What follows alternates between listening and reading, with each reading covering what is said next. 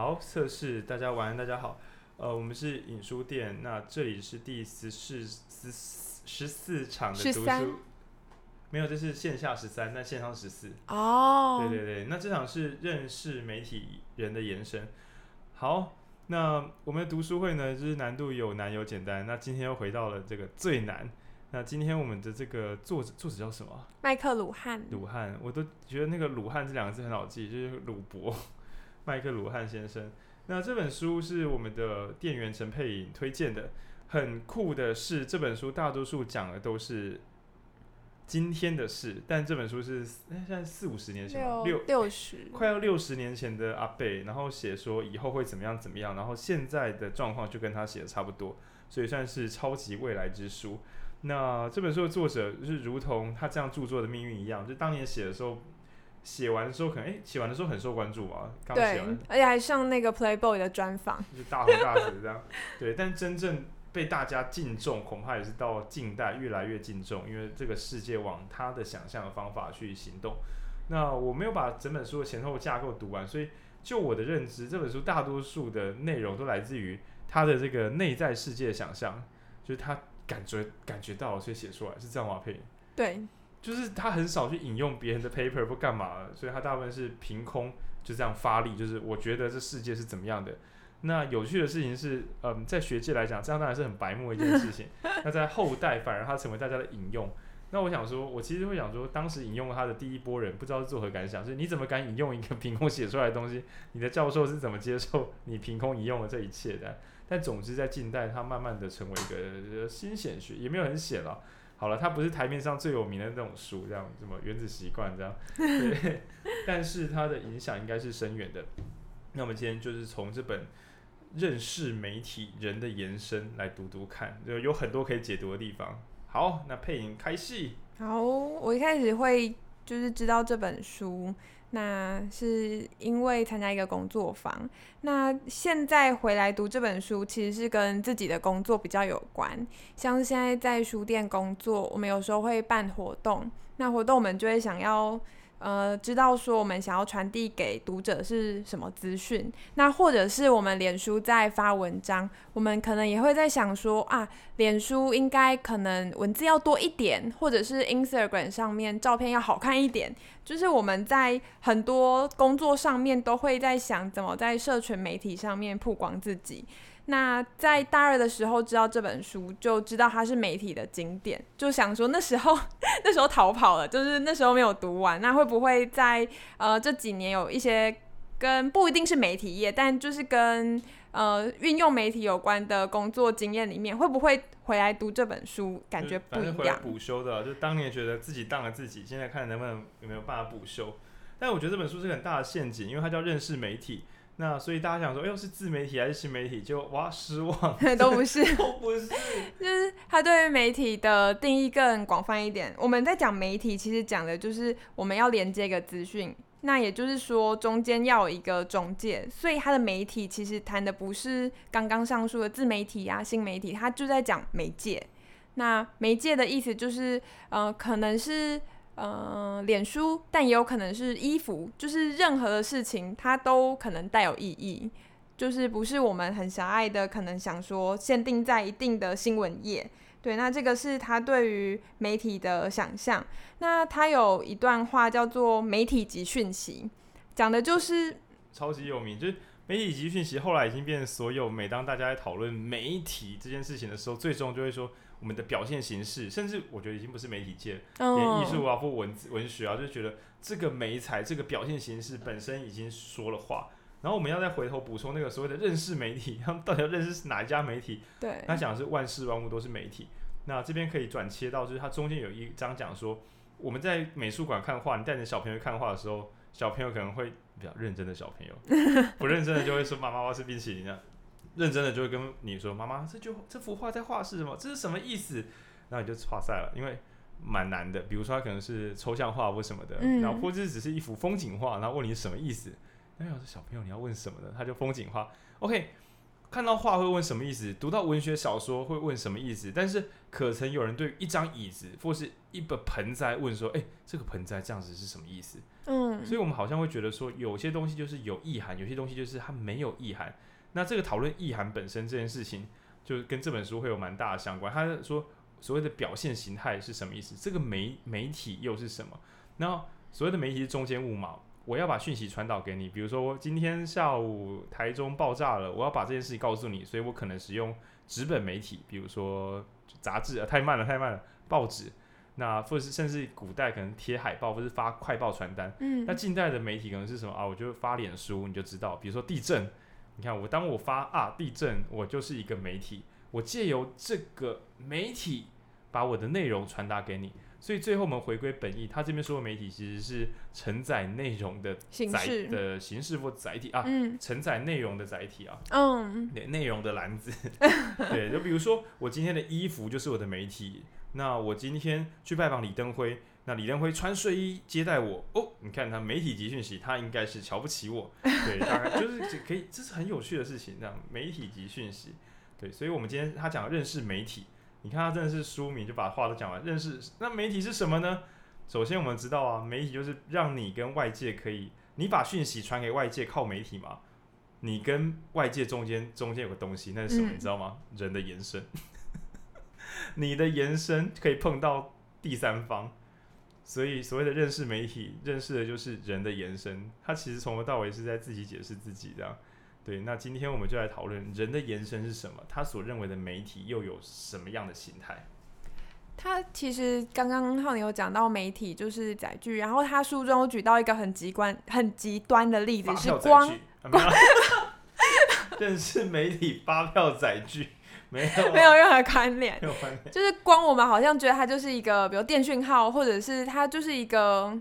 物理现象，但对麦克鲁汉来讲说，它就是一个媒体，它存在，它没有内容，就是你不会看到它在对你说话，或者是它没有想要传达什么意思，但它闪或不闪，它都代表这个意义。比如说，在路灯，呃，灯下有一个人，就是它照亮的他，那可能显示就是路边的安全，或者是闪红灯，代表这边是危险的。光本身虽然它没有承载一个讯息，但它还是有意义。那麦克鲁汉用这句话，就是用光的例子很极端的呃论证，就是它媒体及讯息的这个意涵，就是形式跟内容是可以拆开的。那在媒体过去的研究，我们好像都着重在内容，比如说，呃，电视节目如果有很多暴力的情节，会不会暴力电视这样？就会不会孩子看到也会学到了这个行为，然后变得很暴力？以前好像都是在研究内容，可是没有在研究电视本身，就是媒体本身对于人的影响，会不会其实它它的光闪烁会造成一些生理变化？那现在可能有很多有这样子的研究，可是，在麦克鲁汉就六六十几年前，没有人在研究，就他是第一个。那这个是那时候他提出媒体及讯息为什么会这么轰动的原因。然后浩宁刚刚其实有提到，就是椅子的意义，椅子在对你说话。其实，在就是麦克鲁汉过世之后，应该是过世之后，有一个学者叫布西亚，然后他有提，他有写一本书叫《物体系》，然后他比较选的就是他。更极端的认为，每个物都在召唤你，就是他都 太狂了吧？对对对对，然后布西亚他自己，他他的书其实非常难读晦涩，然后他说麦克鲁汉的书很难读，然后他对嗑药 嗑药大集合。OK，那我前面我们讲到就是什么媒体及讯息，我们不妨分成媒体跟内容，比如说嗯，我们的新闻写出来的稿子，呃，应该说。新闻事件就是内容，然后载具那些载具就是所谓的媒体。那麦克罗兰他试着跟大家解释一下说，说来我跟大家解释一下什么叫纯媒体。你可你可以想象啊，我们现在当代好了哦，你看中国最棒了，中国故事多，对，充满喜和乐。空白报纸到底上面印着什么东西呢？那如果听到这句话的一般朋友可能想说啊，就没印东西。但是在中国，空白报纸它可能意思就是我不能说，但我必须跟你说，我不能说。这个空白报纸的媒体本身已经带着讯息了。那当然这是比较近代的例子，在麦克鲁汉他讲的是光，光本身，比如说你说闪烁吗也好，或者说直接光投出字来，你看它带的内容。但更纯粹一点点的话，我会更夸张的说，纯粹光是有亮光这件事情，就已经象征着这个黑暗中的空间是可以待的，是安全的，是有人的，是一个人类辖管之区。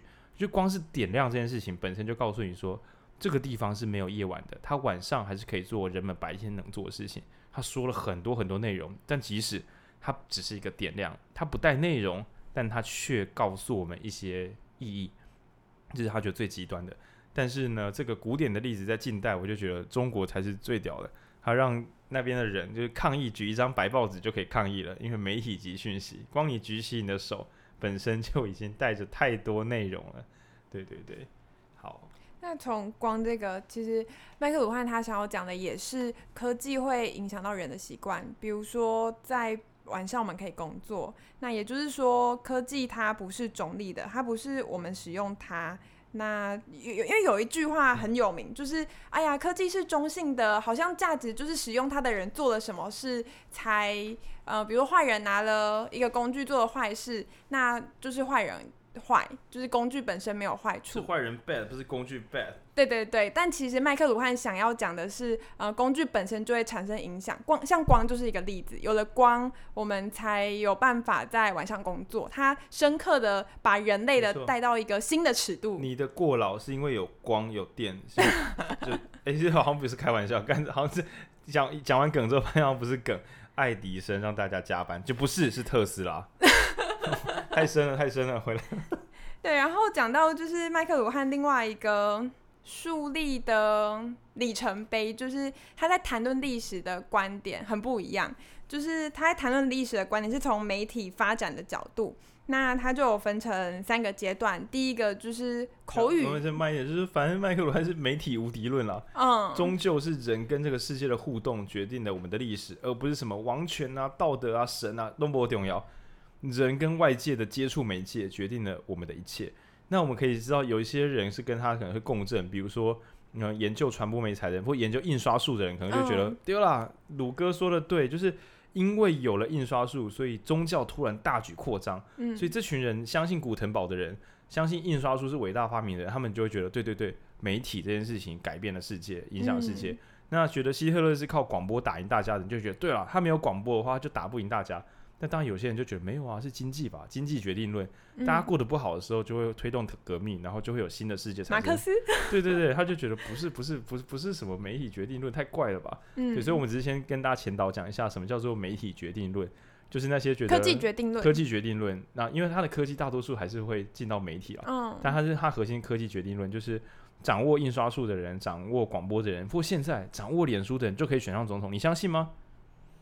好，骗你继续讲，骗你继续讲，哭哭啊！那那个掌握 Twitter 的人可以选上美国总统，你相信吗？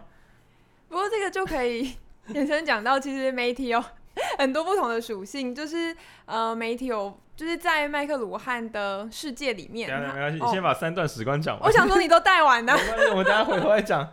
对，因为那个三段史观也是很酷的。嗯，就是三段的史观，它有分，就是三三，应该说三个文化。一开始是口传文化，那时候大家听到跟接收到的讯息，就大家都是用口语传播的形式。那大家资讯有限。所以他认为是均衡态，就是大家接收到的跟听到是一样。你就想说 PTT 原始乡民态，但是网络不准，所以我们是地面乡民。口传，你在菜市场，菜市场听到人家说什么什么中共听说打过来，现在登陆了啊，真的假的？那你就回去跟他说，哎、欸，我听说中共登陆了，哎、欸，你觉得嘞？嗯、不知道哎、欸，我没听说，就只是这样彼此就是全场大瞎聊，然后没有谁是瞎聊王，就没有人是最高王权，因为每个人都可以平行瞎聊。然后就是第一阶段是长这个样子，口耳相传啊，又不会写字啊，我、啊，对，那时候那时候还没有文字，然后大家都是一小团一小团的部落，然后那时候对麦克鲁汉来讲，就是这是很平衡的状态，直到直到有一天，就是古腾堡这个人他发明印刷，就是活活字版印刷术，那再加上纸的发明，然后有文字，那种种的科技发展，嗯。科技就把人带领了另外一个地方，知识它变成是一个实体，它可以被记录、被书写。所以刚刚可能口传我们讲的菜市场还菜市场喊价，可能 A 菜市场说一斤八十，然后 B 一斤可能一百元，那大家是不会知道的，因为那时候口传速度比较慢。可是，在纸本它有记录，那对于人在讨论事情，它就有一个公定价，而且知识可以被传播，可以截图了。然后麦克鲁汉在这个阶段，他就觉得他是一个外爆，就是整个世界跟整个知识体系都发生了很明显的变化。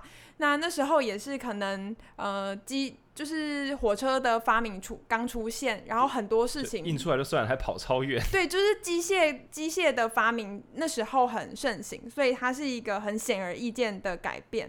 然后也是因为就是文字跟印刷术，麦克鲁汉从这里延伸会论证说，为什么西方人是理性有逻辑的？那他把这个现象跟这个原因。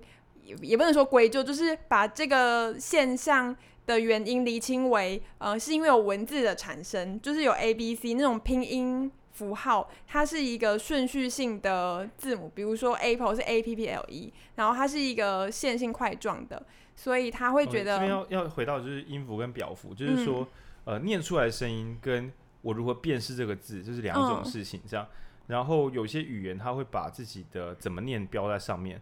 嗯，就比如说汉字，汉字就是它的音符跟它的形态都在上面。对对对。但英文字它是用抽象符号的横向序列，所以等于是你要一直判断前后的逻辑关系。对。他觉得是这样的语言形态影响了大家的思考方式。然后它里面有举一个例子，就是英文在讲 I follow you，就是可能有两个意思嘛，一个就是啊我跟着你，但是另外一个层次的理解就是哦我有 follow 到，就是我有。我知道你的意思，我知道你现在讲话进行到哪里。那这个麦克罗汉讲说，通常有逻辑或是理性这个字会跟刚刚讲的拼音字母它这个现象有关。那这个是，那你说拼音字母是什么意思？呃，就是像你刚刚讲的 A B C，它可能字母表本身你没有办法看出它的意义，可是像我们的汉字，它是可以，比如从部首或者从它的形状来解读它可能是什么意思。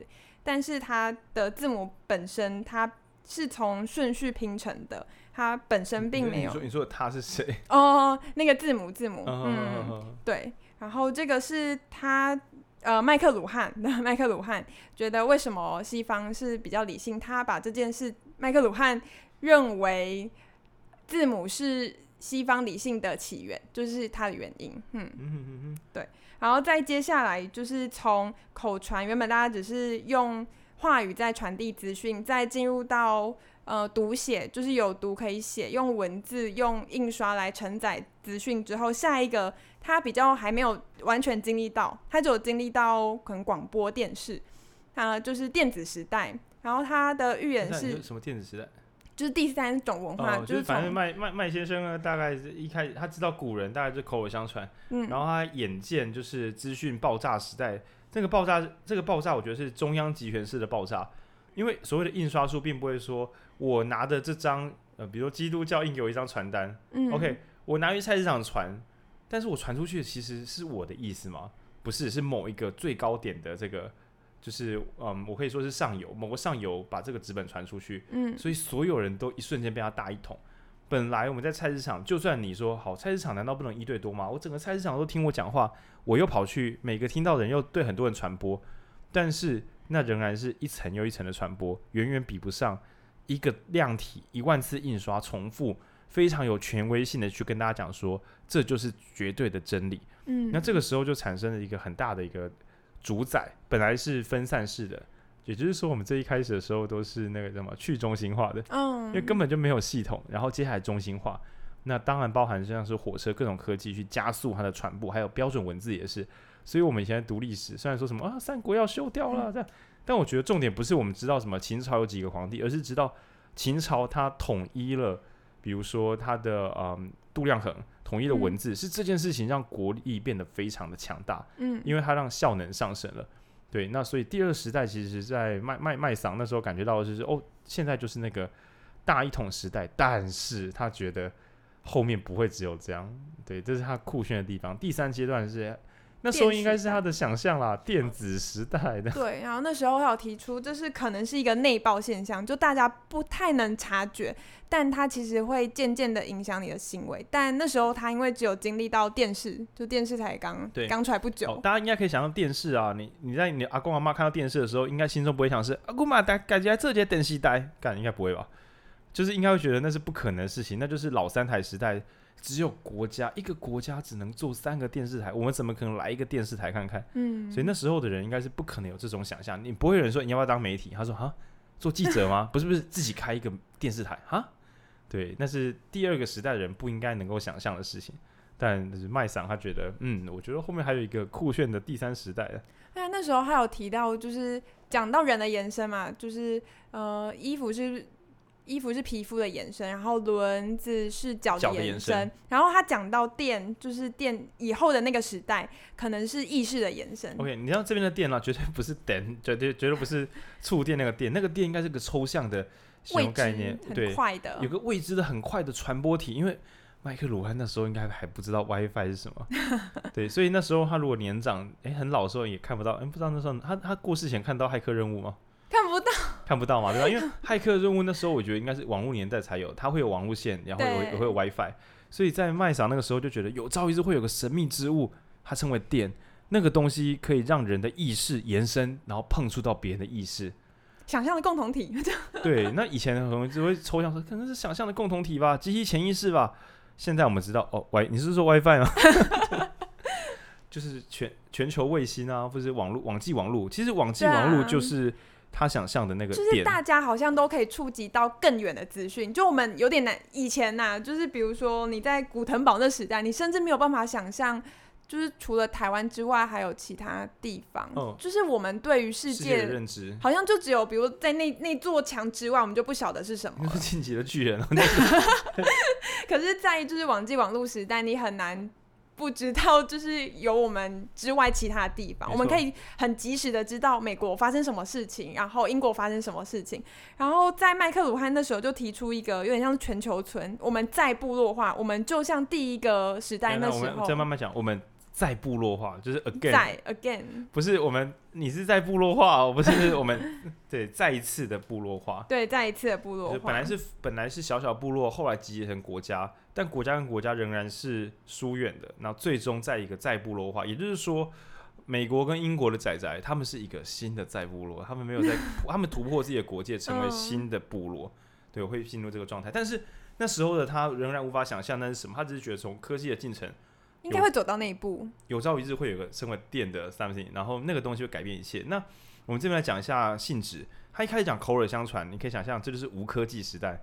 我讲给你，你听了，你跟别人讲，所以他也没有公信力，哪知道你会不会说谎？那第二个时代呢，用科技就比较难说谎嘛，比较难了。嗯、印刷出来的东西总不会说谎吧？但当然，像我们很多长辈也会觉得啊，报纸写的会骗人吗？就是相信 相信中央王权。那、嗯、到第三个时代的人就开始，他他所谓的想象那个电是什么？我们回到电子本身，就是对我们要讲物理学一点点这样，就是我读过一点书的人应该知道，电子是不会从这里跑到远方的。在长长的电线中，只有这个电往隔壁跳了一格，然后挤挤挤挤挤，于是远方的电跳了一格，产生了电流。那它是用那个电的这个譬喻来讲，就是说，最终全体是同一瞬间。嗯，我的意识，我心中有个感觉。其实你可以想象，在更未来什么攻壳机动队年代，或者说最近那个那什么是嗯、呃，最近体外体外机那个叫什么？呃，特斯特斯拉老板叫什么？换过去名字。Elon Musk。对，Elon Musk。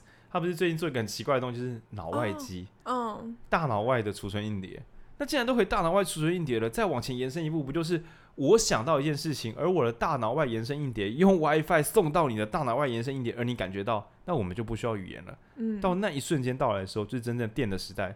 也就是说，我们刚才讲什么脑外机，那个都是人的延伸，意识的延伸，我的意识延伸，直到可以碰触到你为止。这样，对。那在很多其实。嗯，这边小小的议题就是在讲探讨，因为以我们这个年纪，三十岁、二十五岁左右的人，可能会还勉强知道一个老动画叫《新世纪福音战士》，就是一个这个传奇宅漫这样。然后里面呢，就是暴雷，你没看过不管你了。这这或者不暴暴雷灌篮高手这样，暴雷狮子王，暴雷名侦探柯南，暴雷名哎，这这是比较难哦。对，然后就是它里面有提到一个，就是说人跟人之间太寂寞了，最终可能要突破彼此的界限，成为一大滩细胞液，然后彼此意识相融。其实他都只是想要成为人的延伸。真的啦，对啊，对啊，其实，真的，嗯，其实，嗯，就是因为我无法碰触到对方，我永远有无法理解的人，所以会寂寞，会痛苦。就是陈奕迅新的距离，嗯，就永远会有那个 AT 立场隔在那边，嗯。但是如果今天我人的延伸不是只有延伸到你的外壳，而是延伸到你的内里，完全相连的时候，人就能完全不觉得孤单寂寞，就不觉得是被孤立的，一为全全为。对，所以太痛苦、太难过的人，就想说能不能跟别人永远的融合在一起，就像是有些人会想跟自己的家的宠物很好，他就哎。欸比如说你的女儿跟你的狗狗，哎、欸，很好，你就是可以让他们成为人的延伸这样。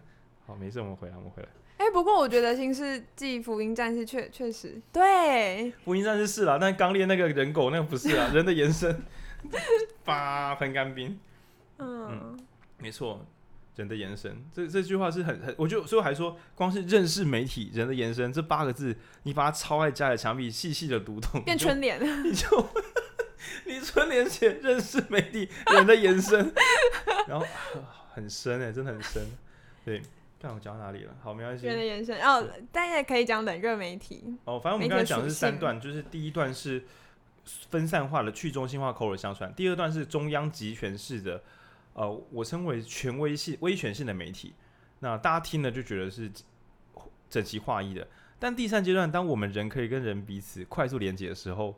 我们会比较相信，这样说好了。我的譬喻是，你不一定会觉得报纸上写的全对，可是你看到你朋友转录了一个新闻，你会觉得这个应该可信度对你来讲，它的影响权重高一点点。也就是所有人可以说话，但到这个时候其实是心口耳相传，对，那他又重新的瓦解了中央的权限，所以会变成连新闻台都要来演小编，连总统府都还是要就是发一些 Vogue 或什么的，让大家知道说，诶。现在这个台台湾发生了什么事情，他也必须要跟着一起降下自己的中央位格，跟大家接触。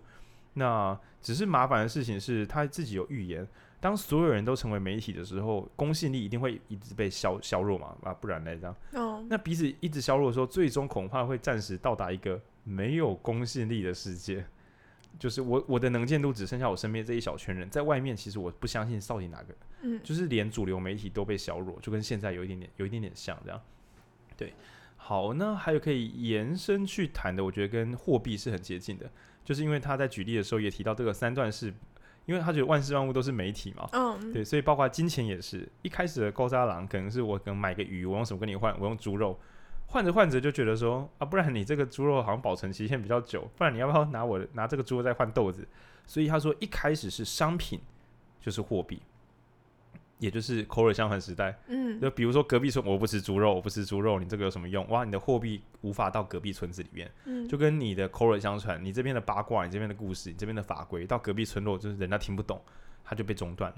那第二阶段就是我们刚刚讲中央集集权嘛，第二阶段就是法币大法币时代，曾经你的货币不是我的货币，你的贝壳不关我的事，但第二阶段就变成。诶、我们全部都归法老王管诶，如果有法老王的上面有刻法老王的头像，我们就相信他吧。或是像英国女皇的头像就在这个铜币上，所以你相信吗？你相信女皇吗？你相信女皇的公信力吗？我相信。好，那这个可就是五块钱，对，就变成中央决定。那当然，你说当代呢？当代呢？对，美美金啦，对，哪次不同意？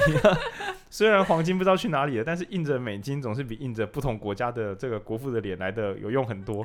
对，所以它成为一个中央威权的东西。所以，可是麻烦的事情是，第二阶段有一天会瓦解，中央集权会把大家变聪明。因为什么？因为它效能比较高，所以会让国力上升啊。就像是呃，媒体报纸会让大家看到很多东西，印刷术会让大家看到很多东西。终于人们变得够聪明，然后科技发展，终于。大家开始自己巡航巡航玩一些自己的把戏。第二阶段是法币阶段嘛？那终于有人就问说啊啊，如果那个呢？美国一直印钱，然后我的钱不是越来越薄？你又相信他，你又不相信他？对，那这时候就出现第三阶段，比如说电子货币比特币，人们宁可相信自己定下来的绝对权限，所有人彼此互为担保。那这时候其实跟网络上有点像，比如说虽然每个人都可以乱发文，但是。每个乱发文的人都可能被别人骂说你在乱发三小，所以这个互不信任又可能会有一个新的，就是我无法信任任何单一个体，可是我相信整个群体会引导出一个正确结论。嗯，这个不是谁说了算，而是大家一起共同判定。那就像我们现在的货币，最终版本的货币也许是电子货币。每次我们在我把钱五块钱给配你的时候，全部在这个网络区块链都已经看都已经完全加密，这个东西永远不能被删改了。嗯，这五块移动过去就移动过去了，然后钱永远不能再多发新的，要发新的要在所有现在线上的人的认就是眼前才能做，这是不可能的事情。对，那我们在刚刚我们第二段讲的是三段史观，可以再清晰的回头看到一开始的媒体及讯息。曾经我们的钱是商品的传来传去，表示我们是去中心化的。这个猪肉换换鱼，鱼换豆子，本身就代表着没有一个统一性质的东西，也代表着人是靠短距离的信任。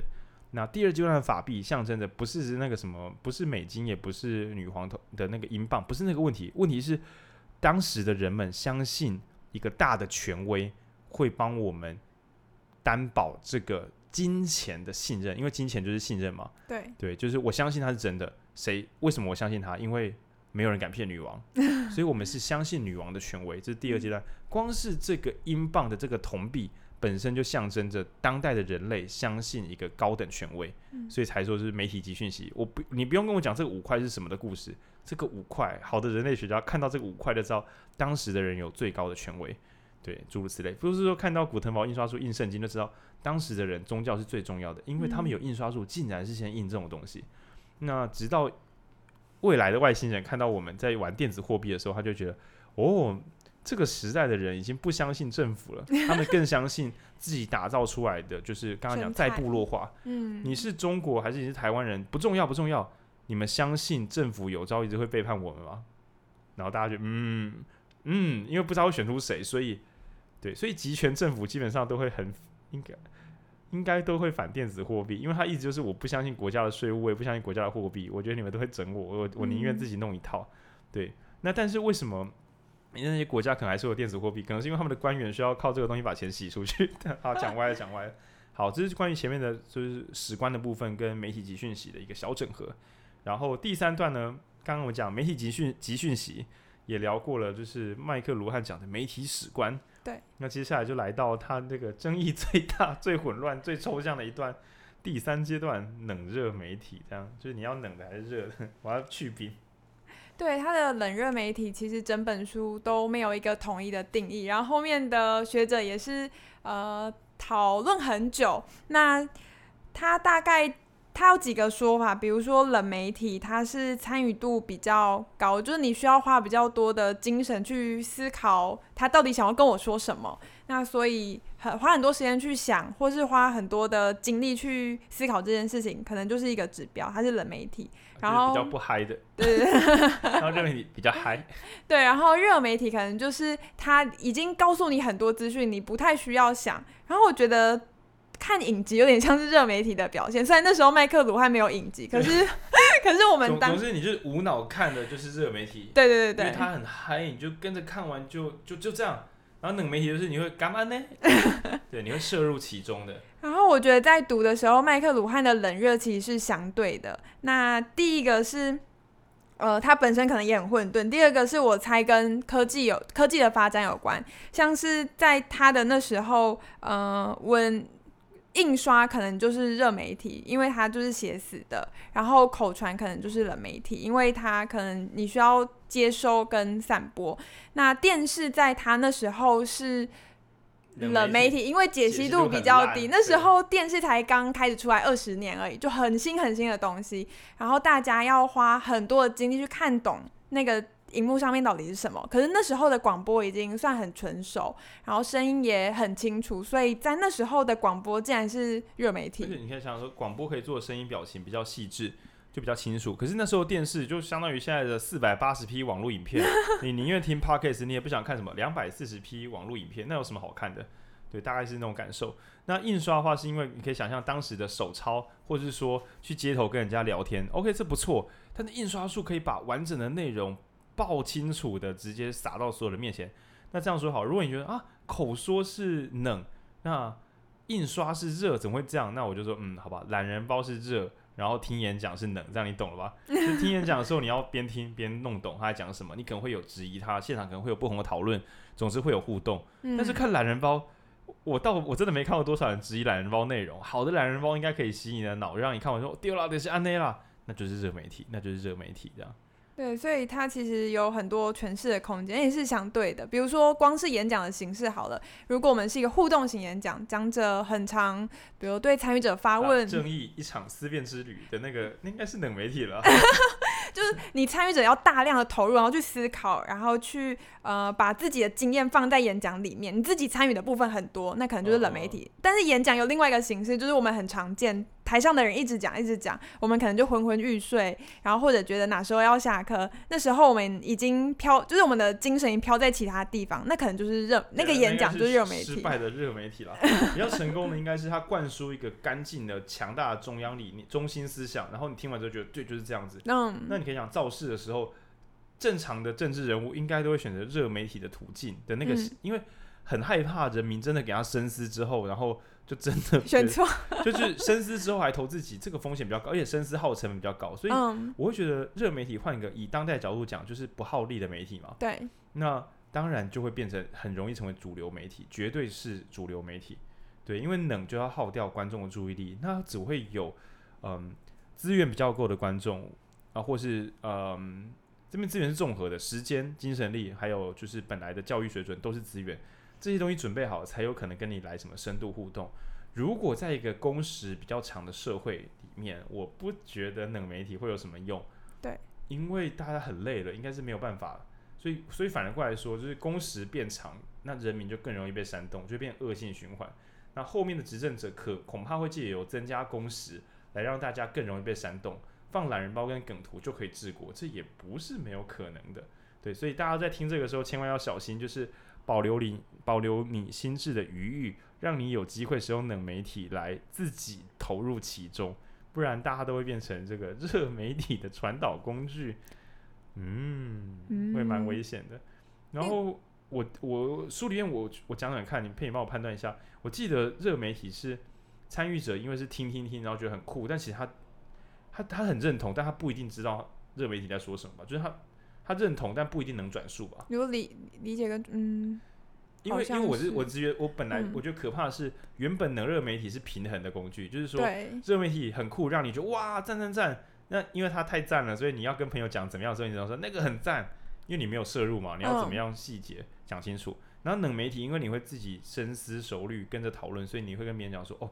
我之前啊，我看那个怎么样？我自己也觉得什么什么，我有生命见证这样。教会啊，教会，教会，教会，我自己也是对。哎、欸，那是冷冷热媒体兼具的一个载具哎。本来就是啊，但但是可怕的是，在当代的话，假设我听到一个很煽动人心的演讲啊，我我不要供，我要怎么办？啊，我就转录给朋友，他就再接受一次我的热媒体传播。嗯，所以我成为热媒体，当进入这个电的时代的时候。它的转送是非常简单，就很像古腾堡印刷一开始送出来，不管是什么邪门歪道，只要印出来，我看了就有道理，我拿给朋友看，我就可以超高浓度一百趴的转换一次给我朋友看。嗯，也就是他一开始讲的机械复制的可怕在于，就是它的绝对性。对，它除非板子磨损了，不然它是绝对可以传导的。那直到第三时代来临，才就是后真相时代，就是它本来是为了破除王权的唯一唯一真相，但是这一招的副作用就是。在我们进入互相制衡之前，它可能会变成无限真相。对，对对对，这是它比较麻烦的地方。然后冷热媒体的话，大家可以注意，什么东西不花你的力气就让你看得很爽，那什么东西会花你的力气让你完全认同？那以当代来讲，甚至会混血，比如说标题杀人法逼你进来看，然后在里面讨论一些东西，让你也投入其中，慢慢的去思考。就像我们在录 Podcast，如果我很认，我们很认真的举。我们猜想的听众生活中的例子，比如说找工作，或者比如说，因为大家应该很少平常自己在那边读很久的书吧，或比如说脸书发文，或比如说讨论政治。当我们聊这些东西的时候，其实我们就把自己降级为一个，而不是降级，调整成一个冷媒体。我们设法调动你们的生命经验，让你们参与其中，然后跟别人分享说：“诶，你要听听看，我之前听这个，我觉得怎么样？”但热媒体应该是让大家嗨，然后让大家觉得说：“啊，这超酷的，一定要听。”而说不上来这是什么，嗯，但转述的时候，我你转录给朋友，朋友也这么觉得，嗯，反正就是这些都老招啦，这五六十年前人就有发现了，对，但大家如果没有读过这本书，可能也很难了解，这就是我们被操控的几种形式。然后刚刚讲的比较多都是比如说接收的人，就乐听人他的形态，然后像政治人物，浩宁也有讲到，就是。嗯，刚我也吓一跳，政治人物浩你。不是。也有讲到，也有讲到，就刚有提到一些政治人物的表现，然后在里面书里面，麦克鲁汉有提到一九六零年代甘乃迪跟嗯甘乃迪跟尼克尼克森。跟尼克森，尼克森那时候做了片语，对，然后那时候就是麦克鲁汉觉得甘乃迪他在他是肢体语言比较丰富，所以他在电视辩论的表现比较好。就是容易受到有容容容易受到时代喜欢，因为那时候大家普遍都在看电视。然后尼克森就比较吃亏，因为他是呃可能声音比较细致，但表情比较呆板，所以他在电视表现就不如广播的好。所以后来尼克森会输掉那一场总统大选的原因，麦克鲁汉觉得就是因为媒介，就是因为我们就是尼克森是冷媒体，然后甘乃迪是热媒体，那。甘乃迪找到适合他的属性，适合他的媒体去承载他的内容，所以甘乃迪获胜了。那呃，就很像我们现在谈论的韩现现在韩国语好了，他可能或许在呃用广播或者是用电视，他可能满意度又不太一样，因为他的口语口语或是视觉效果可能也有差。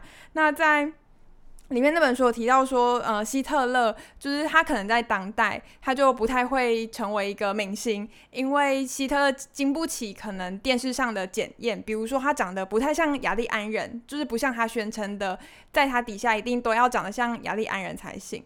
那这是一个在就是他觉得希特勒讲话很没逻辑，所以在广播上面比较适合承载他的内容。那广希特勒会成功，就是因为那时候的。他所处的年代是一个广播的年代，对，所以。但我也怀疑说，为什么、嗯、那为什么广广播听没人啊没有逻辑的东西在广播上会比较有利？是？我觉得是因为线性，就是我们在可能看一个东西，我们可能会有很多资讯，但是我们在听的时候，我们可能不太容易，嗯、呃。去往回检验，就是他到底前面讲了什么，你听过就忘记。因为你这样意思很像是说，嗯、听 podcast 的人比较容易接受无脑的节目哎。没有，可是那个是麦克鲁汉的观点，不是我的，是麦克鲁汉这样讲的。是麦克鲁汉说的、哦。是麦克鲁汉讲的。我那时候在看这段话的时候，就就也也是就是他受争议的原因啊，就会觉得太武断了，对啊。我是认同了。没有没有，因为因为你知道，就是有个研究是说，就是在看 YouTube 为什么转台的几率。你看再怎么喜欢的 YouTuber，你都可能会快转或是转台。嗯。但是听据说 Podcast 听到手听到喜欢的是真的玩听率是远高过所有媒体。对，我有看到那个报道。没错，嗯、所以你知道就是在广播形态的鲜虾艇的强度是最高的，因为在听的时候你已经不想去判断它是真是假。又或者我反过来说，因为它使用的资源比较少，你可以比较不耗资源，所以你比较不会批判。嗯、但今天当我用视觉的时候，靠，我都认真看了，然后你你给我你我你给我看这个，对我裤子都脱，不是、啊，就是我眼睛都张开了，你却只给我看这个破碎的东西。对。但是我们的听觉是可以在无意识中稍微听再回来，是稍微听再回来，所以稍有瑕疵是不这么明显的。这是我的这个破碎的解读，这样。但我确实也觉得是我们刚才讲人的延伸，而视觉是什么延伸？我觉得视觉。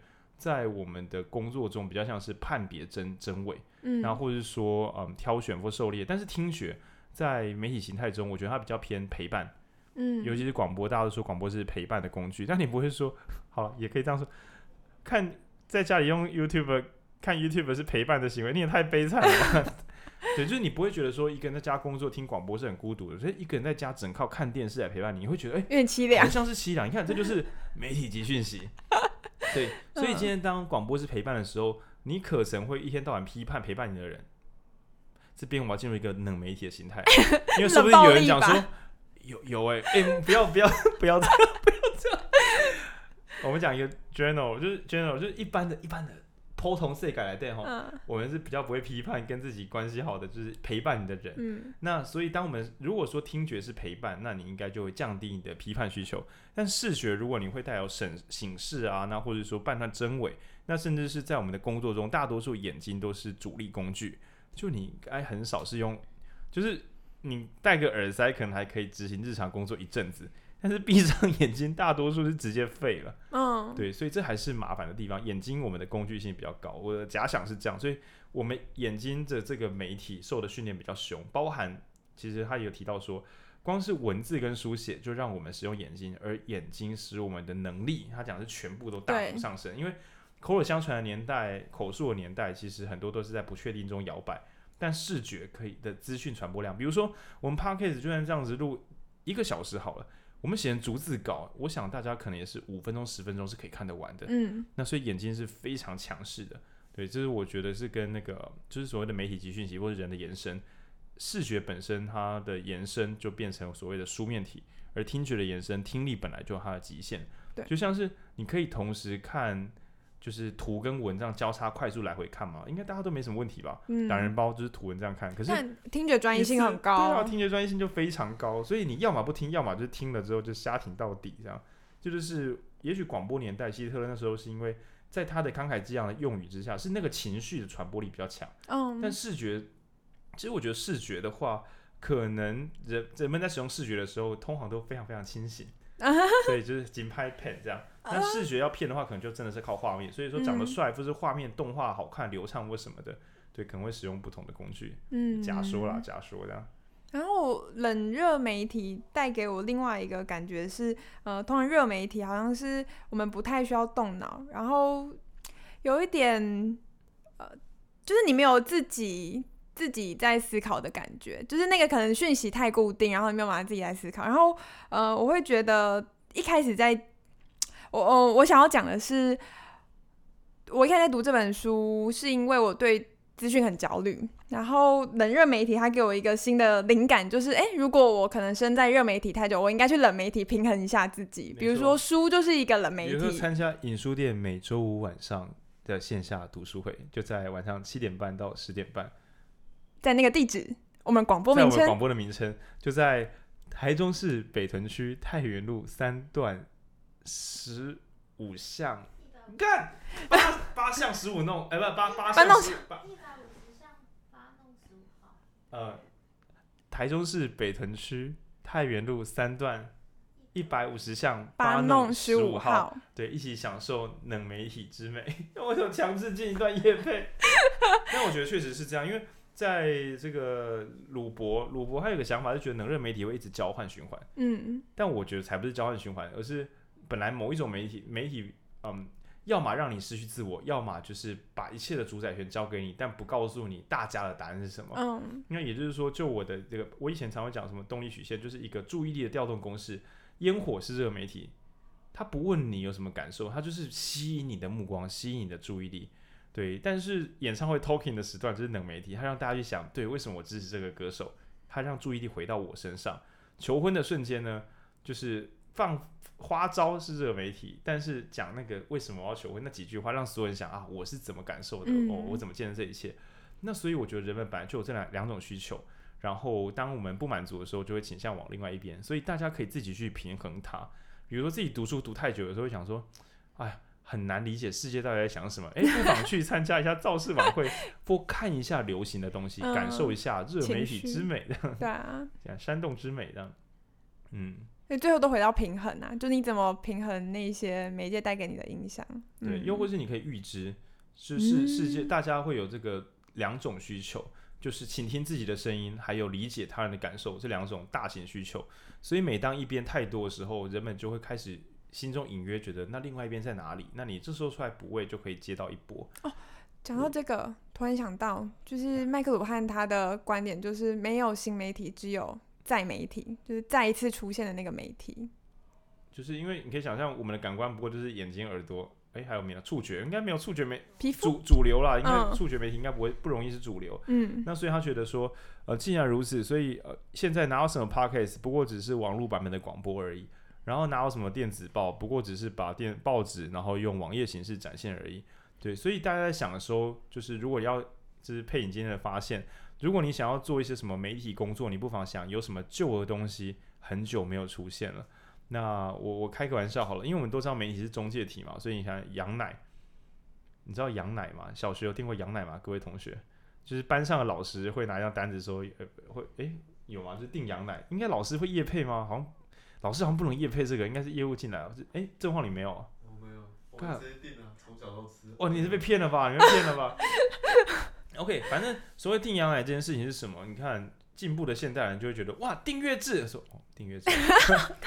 啊，不就是到底是订阅制算什么新媒体？因为我们今天讲的媒体不是只有就是新闻传媒讲的是一切的商业模式，嗯，很可能也会有一个，就我们的感官是有限的，所以呃，不管是报纸啊、音乐啊，种种形式，什么串流音乐啊，不过就只是线上版本的 CD，就是差不多，对，应该会不断的回旋重来才对的，对。但是，所以我大众的话，我对这本书的一个两个想法，一个是人们的喜好会一直回旋重来。但是科技会无限遂行，然后最后变成超级去中心化。嗯、那想象有朝一日，我们每个人想的东西，我们现在不是还要开脸书看别人有没有发什么留言或什么的吗？有朝一日，我心中想到一个乐色梗，我就可以透过我的手机跟我大脑，我我耳朵上有个贴片，它可以把我想法传进我手机，我可以用。脑波驱动我的手机，好黑镜哦，而不是不是只有唐凤可以，我也可以这样。于是我的朋友，我就我就我想，哎、欸，干，我想一个乐色梗，哎。于是在这瞬间，我已经传到我朋友的脑里，用 AirDrop 给他，对，AirDrop 给他。然后我朋友，因为我们设密友，他不能不收，他在工作一半，干白痴哦。然后他就想一个乐色梗回来，然后我就呵呵呵呵笑。这就是再部落化，而且更可怕的是，是五六十个人同时连线，我的乐色梗一口气让五六十个可可 超宅，超宅的宅到，可是其实这是什么？这就，就是比如说，反正我很闲的那个社团，它现在有一个社团是什么？罗马竞技生死斗社团，里面全部都是用那个影片二创出来的乐色梗。这个二色乐色梗，只要没有看过影片的贴出来，没有人知道笑点在哪。嗯，对，所以我觉得所谓的民音，其实就是一个热媒体的冷媒体化。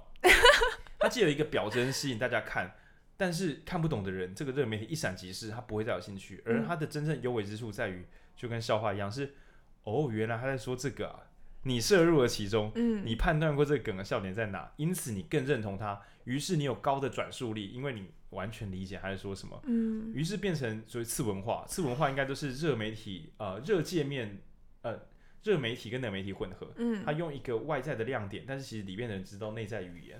但是如果只有内在语言，就是超能媒体，应该会变成很小的次文化。但是如果会变成呃，就是有向外传播性的话，我觉得就变成迷席卷型的经典迷，比如说 John Cena，John Cena，我觉得就算是光看到 John Cena，光看到噔噔噔噔，这个媒体 音乐出来的时候，人们已经被打动。但是其实严格讲，是因为你摄入过往经验在其中，才才会有生成这样。所以所谓的铺梗，就是先使用热媒体，再使用冷媒体。这样讲有比较清楚。现在大家会铺麦克鲁汉。我我刚刚听你提到部落，我突然想到，就是以前的部落是住在一起，彼此住很近，叫一个部落。但我们现在的再部落化，就再一次部落化的那个部落，比较像是我们有共同的信仰。没错。就是我们的再部落的原因已经不太一样了。想象的共同体。越扯越远。之后导读。差不多了，差不多，就是共同体的概念。所以所谓的人的延伸，我我是我是这样想，就是说，呃。我们跟外界啊，如果想要互动，其实我个人认为，大多数是跟另外一个人作为最终互动的媒材，就是跟另外一个人有接触。那中间的这个传导体就是媒体，对，就是真的是媒体。那呃，所谓的人的延伸，就是我们使用这些工具，不管是文字也好，音乐啊，或是任何形式，甚至衣着，不外乎是把讯息，我把我的讯息放在这个媒体上传导给另外一个人知道。那最最最最最。古早的人类媒体应该是精子跟卵子，应该是精子，因为它就是基因的媒体，哦，承载的生那个，对，因为是最序列，对，对，对人类来讲最核心的重要资讯，应该是如何让下一代生得出来的那一段，就是基因序列，嗯、是最原始的最重要资讯，没有比它更重要的，对，其他都只是为了让人们活下来。应该说，我我们必须，比如说哪里有水源，我讲这句话给你听，是为了让我们活下来。但是以古典人类最重要的。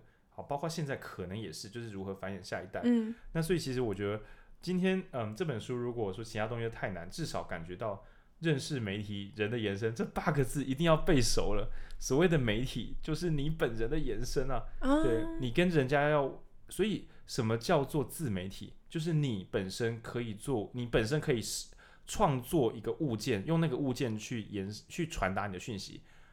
你不是。去拿一份报纸给别人看，而是你说我看那份报纸，我跟你讲那是什么？嗯，你本身成为媒体的一，你本身创作一个新的媒体叫自媒体的，嗯，对，就是你本身是发讯，你是发讯者，而不是一个转接站，大概是最终极应该是这个意味。对，那这一切是为了什么？你为什么要成为媒体？因为你有想接触的单位，因为你想让那个东西成为你的延伸。所以如果想要自己发声，在因为。就这本书，如果他没有猜错的话，最终主流会一直瓦解，所以每个人可能要为自己发声，你就是自己最重要的媒体站。那你不为自己发声的话，就是你与他人的连接会越来越薄弱。当然，在第二时代的人，可能跟别人连接也是有限的，因为，呃，我我讲一下我的猜想好了。第一阶段的人靠口耳相传，第二阶段的人有中央媒体，但是人们日常的接触应该还是口耳相传。嗯，对吧？就是你就只是比例问题。嗯、但第三阶段就麻烦大了。第三阶段，人们的注意力会大幅的被一般民众的口耳相传占掉。你说那到底什么？嗯，网络上有一个人的迷音发的很好笑，于是你每天都在看他的迷音。你看你的注意力被他吸走了，所以你的朋友，嗯、你关心那个网络上不知名的人的迷音的时间，比你的朋友还要多。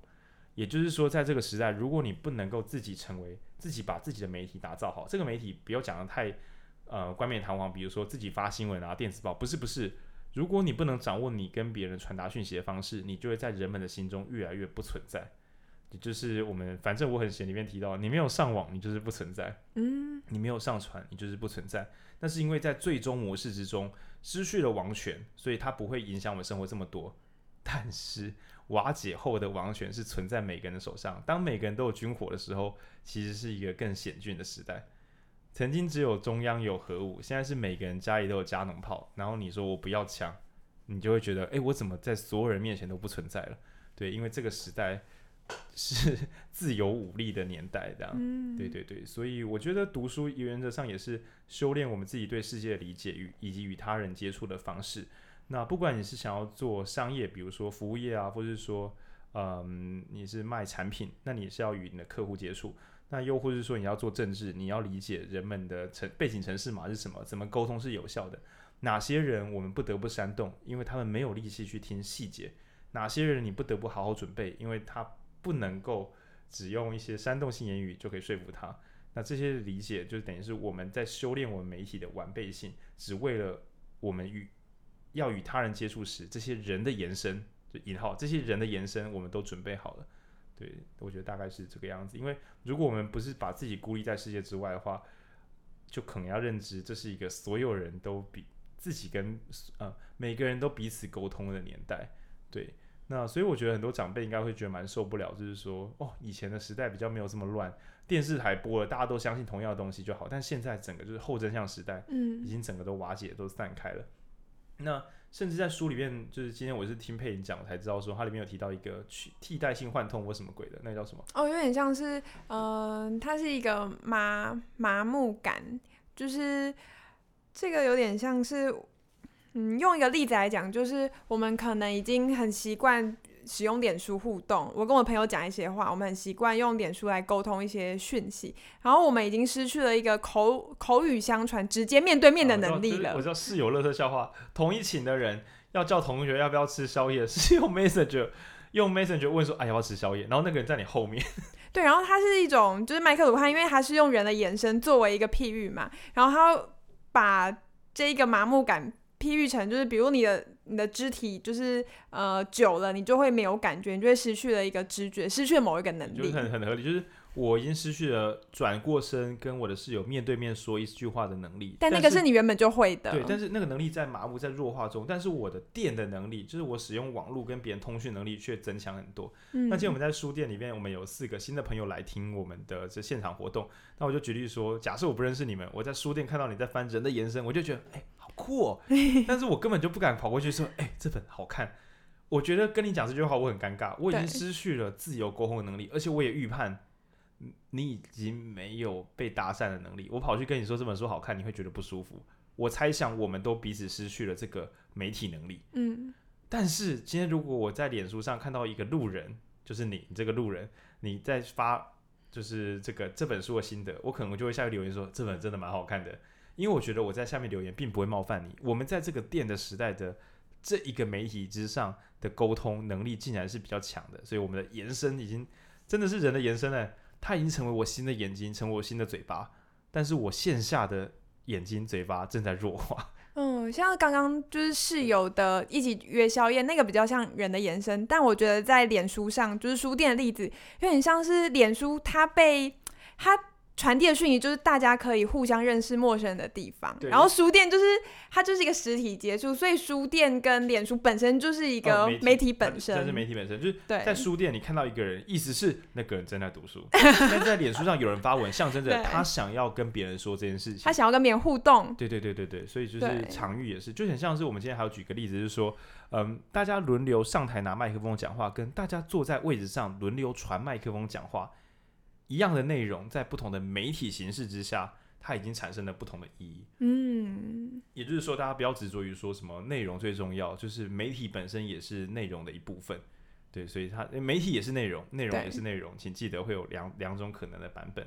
那最后讲到就是麻木感，就是有些东西在退化。那我想到一个很恐怖的是，一切的媒体都是人的延伸，所以嗯，我的眼睛戴上眼镜看得更远，戴用望远镜或者用电子望远镜，我可以看得超级远，但是。但是，嗯，我有可能瞎掉吗？也就是说，在脸书时代里边，我的嘴巴、我的眼睛有没有可能突然毁损？答案是有可能的。我们现在是现在是那个二零二零年的九月十一号。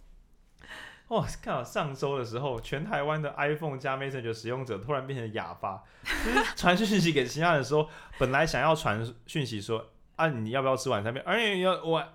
阿尔尼乌安万，突然所有人都患了失语症，所有感官正常的人一夕之间全部都变成失语的人类，超酷的！这就是人的延伸的逆向中毒。你的传媒毁损的时候，仿佛你本身机能的毁损。嗯，然后这件事情可能会在所有人都依赖电电的传媒，就是网络时代。他讲电视网络好了，在这个所有人都依赖网络年代，网络的毁损原则上就是所有人的感官或是传媒。我们讲感官可能是看到的，传媒就是发布的，嗯，可能是这双方的也同步毁损。那这件事情很酷的，在导读这本书的这一个礼拜的时候，发现这个人类世界人类的感官大幅回损，只是一个城市没有更新的。对，那这这是就像很久很久以前有一个很大的叫什么千禧年危机，就是、哦、对，当一九九九转两千的时候，可能会有一些纪年或是一些就是货币啊什么什么的，或呃。就是一些计算错误，然后在这个时代，随着所有人都全面上网的时候，嗯，网络表述的困境，我开个玩笑，再过二十年，已经进入完全同步全息投影，你们已经不听 Podcast 了，因为你们直接，你们可以看听 Podcast，你们也可以看到我们的现场，你们仿佛在我们现场放个荧幕，你们就像坐在我们旁边一样，这是未来会有年代，一定有了，这绝对有。然后呢，有一阵子网络不稳，你就突然觉得所有人都好不真实哦。但是你没有办法想象说你的阿公什么不同时，那本来就假的啊。然后什么假的？我从小我的朋友，我的我的一个美国朋友跟我一起听我的中文 podcast，因为已经完全翻译了。嗯，我们一起听这主题听得很开心。他就是真的朋友，什么假的？然后阿公说还用 gay 那网络而已。但对那个时候的孩子来讲，那就是真实了。对，那就是我。所以我觉得人的延伸这件事情，可以作为一个想一切的。科技终究皆为人的延伸，而一切科技皆为媒体的表现形态。嗯，然后就嗯嗯，奥义之书这样，嗯，很不错。对，大概是这样。好吧，所以也祝大家就是听我们的节目，然后不要批判，很支持我们。对，那呃，因为这本书实在是超级难，所以有些人跟我们讨论一些读书会的不同形式。那我们会再多研究，多试试看。就也欢迎大家抽个空，在任何礼拜五的晚上，大概七点左右来到我们书店，然后七点半我们会就是开一本书跟大家聊聊看。嗯，好，那今天这本书也是啊，又又撑过了一周，又是一本困难的好书。那我想要夜配一下，就是我们刚就因为我们这个月的后面两场。OK OK。当然就是我们这次在讲媒体的啊媒介媒介的理论，然后我们接下来的一本叫做《反动的修辞》，但它。他讲三周反动的修辞，对，讲的就是语言的力量，它是会影响到行为的。然后再来，在下下周是监控资本主义时代，我觉得他想要讲的是。